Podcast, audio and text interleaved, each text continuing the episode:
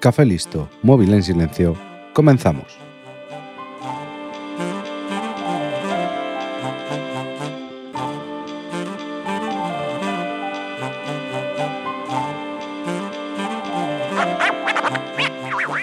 En la historia de las empresas, muchas han venido y se han ido.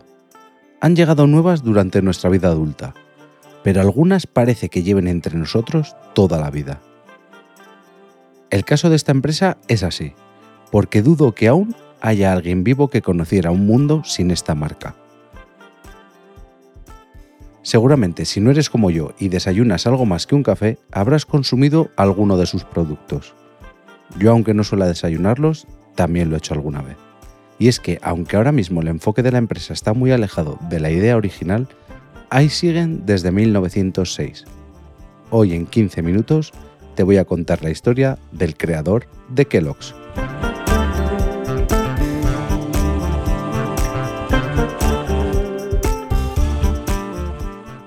John Harvey Kellogg nació en 1852 en el estado de Nueva York, donde pasó poco tiempo ya que con 8 años toda la familia se trasladó a Battle Creek, Michigan, el que sería su hogar prácticamente hasta el día de su muerte.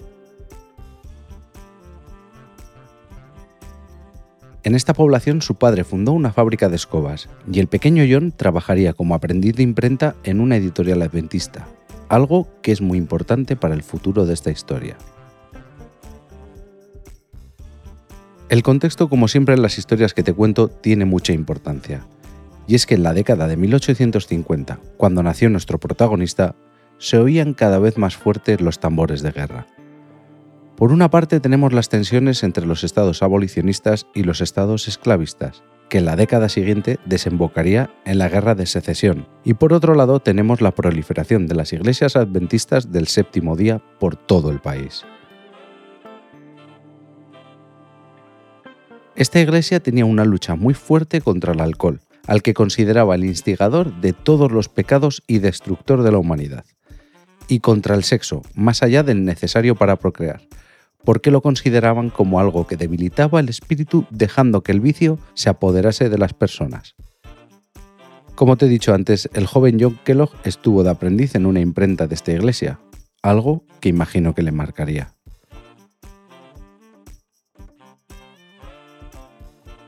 John Kellogg siguió estudiando y consiguió licenciarse como médico en 1975 Cuatro años después se casó con Ella Ervila Eaton, con la que jamás llegó a consumar el matrimonio, algo que fue una decisión consensuada.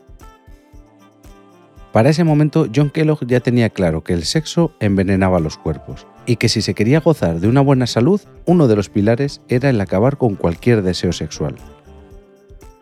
A pesar de no haber consumado nunca el matrimonio, eso no les impidió criar a más de 40 niños y adoptar a 7 de estos.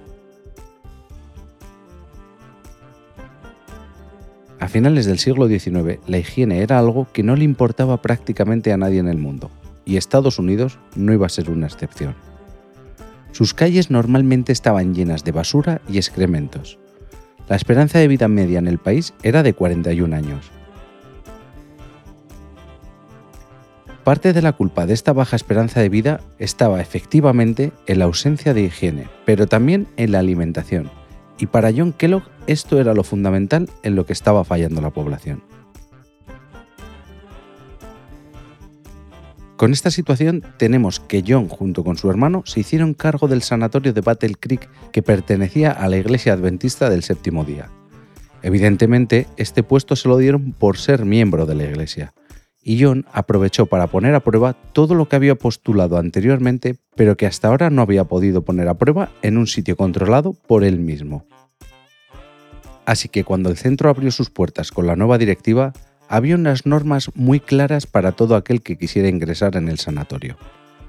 Dieta vegetariana controlada, ejercicio, nada de sexo y enemas. Y es que nuestro querido Kellogg además era muy fan de poner enemas. Antes de entrar en cómo eran los tratamientos en este sanatorio, he de decirte que John Kellogg tenía unas ideas muy adelantadas a su tiempo.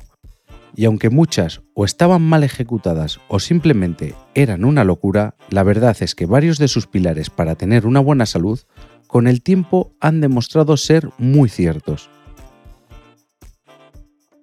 Para Kellogg, el fin mismo de sus terapias era el acabar con el deseo sexual, algo que mejoraría sin lugar a dudas la salud de todos sus pacientes. Kellogg había observado, antes de hacerse cargo del sanatorio, que gran parte de la población abusaba del consumo de carne y este abuso comenzaba nada más despertar, ya que en esas fechas era común el consumo de carne para desayunar, dando igual si era fría, asada, frita. Así que lo primero que les imponía a sus pacientes nada más llegar era una dieta vegetariana, seguida por la administración de unos enemas para hacer una limpia interna. Cuando antes te he dicho que John Kellogg era muy fan de los enemas, era porque los prescribía con bastante alegría, y en cantidades enormes, llegando a hacer sesiones en las que al paciente se le administraban hasta 57 litros de agua por vía rectal. Una vez ya bien limpio el sistema digestivo, otra de las cosas que mandaba hacer a sus pacientes era el consumir medio litro de yogur al día, la mitad por vía oral y la otra mitad por vía rectal con el fin de asegurarse que el yogur creaba una buena flora intestinal, algo que yo creo que estaba muy adelantado al pensamiento de la época. Nuestro médico defendía que así como una buena flora intestinal era clave para mantenerse saludable, una mala era capaz de acabar con cualquiera. De ahí su obsesión por los enemas y la ingesta de yogur. El ejercicio te he dicho que era otro de los pilares del sanatorio, pero no por el mismo motivo que tenemos hoy en día. Seguro que Kellogg suponía que el ejercicio físico beneficiaba la salud, pero su objetivo era otro. Si hacías ejercicio, estarías cansado, y lo que menos se te iba a pasar por la cabeza era cansarte más teniendo sexo. Pero si todos estos tratamientos fallaban, la explicación era sencilla. El paciente se masturbaba a escondidas. Al sanatorio también llegaban niños y niñas, los cuales son más difíciles de cansar, y durante la adolescencia todos estamos más revolucionados sexualmente hablando. Así que Kellogg también tuvo que idear maneras para que los jóvenes no se dieran placer a sí mismos. Para los chicos recomendaba la circuncisión sin anestesia, para que los momentos de dolor extremo se les grabasen en la mente y asociaran a sus genitales con el dolor. Para las chicas descubrió que la aplicación de fenol puro en el clítoris era, según sus palabras, un método excelente para calmar una excitación anormal. Normal que dijera que el fenol puro calmaba la excitación. El fenol se utiliza para la creación de plásticos y al contacto directo con la piel produce quemaduras graves. Me imagino que a una mujer con el clítoris abrasado lo que menos le apetece es tener sexo. John Kellogg también tenía otras ideas difícilmente defendibles, pero que en esa época eran vistas como palabras de un hombre sabio. John defendía fuertemente la esterilización de los delincuentes para acabar con su estirpe, ya que de un delincuente no podía salir otra cosa que un delincuente.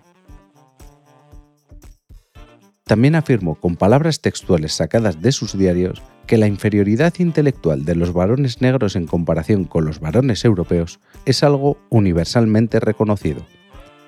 Esta afirmación es muy fuerte, y más si tienes en cuenta que ni se le ocurrió mencionar a las mujeres. Debe ser que para él juegan en otra liga. Bueno, pero todo esto no tiene nada que ver con los paquetes de cereales para el desayuno. Durante sus investigaciones para conseguir un alimento perfecto según su criterio, John y su hermano hicieron muchas pruebas con cereales para encontrar la comida que fuera completamente sana. En uno de esos experimentos con la mezcla que habían desarrollado los hermanos mezclando trigo, avena y maíz, una urgencia hizo que dejaran una remesa sin vigilancia en el horno. Esta mezcla la sometían a calor durante mucho tiempo para eliminar el almidón, pero debido a esta emergencia, esa remesa se les pasó de cocción, y cuando llegaron se encontraron una plancha fina y crujiente de cereal. Cualquiera de nosotros hubiéramos echado unos juramentos y tirado toda la remesa fallida a la basura, pero los hermanos la trocearon y la pusieron para desayunar al día siguiente. Y parece que gustó, porque tardaron poco en patentar la receta, y comercializaron los copos de maíz más allá de los muros del santuario. Eso fue en abril de 1896. El primer año les fue de maravilla, ya que vendieron miles de kilos de esos copos, lo que hizo que en 1898 crearan la compañía Sanitas Food Company. Pero aquí comienzan los problemas entre los hermanos. William le propuso a John añadir azúcar a los copos de maíz para hacerlos más ricos, algo que horrorizó a John y se negó. Además, le dijo que no podía hacerlo porque la patente estaba a su nombre. Esto hizo que William montara en cólera y creara su propia empresa de cereales, la Battle Creek Toast Cornflake Company, en 1906. Y John le demandó. Los hermanos no volvieron a hablarse y tras años de litigio, William ganó la batalla judicial y cambió el nombre de la empresa a Kellogg's Cornflakes. John no dejó de ser una especie de visionario en cuanto a la alimentación ya que por su cuenta creó otra empresa para fabricar y vender alimentos basados en la soja.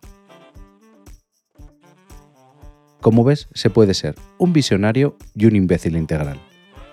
A pesar de tener unas ideas revolucionarias para mejorar la salud de la población, John Kellogg también tenía otras que se merecen todo nuestro desprecio. Y como lo prometido es deuda, en menos de 15 minutos te he contado algo que te ha entretenido o lo he intentado. Puedes encontrarme en todas las redes sociales como arroba arcachofas. Espero tus comentarios y valoraciones en iVoox, Apple Podcasts y Spotify.